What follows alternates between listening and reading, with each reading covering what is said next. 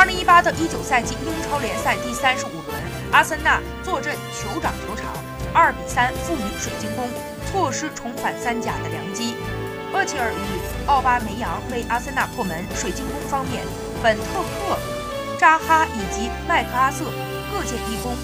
厄齐尔的入球帮助阿森纳一度扳平比分。本赛季至今，厄齐尔在英超送出了五球和两次助攻的数据。德国核心积累在酋长球场已经参与制造了五十二球。奥巴梅扬收获本赛季个人英超第十九球。在意外输给水晶宫之后，阿森纳错失重返三甲的机会。落后热刺一分，仍然排名第四位。阿森纳英超主场十连胜，主场终结，这也是他们最近十七轮主场失败。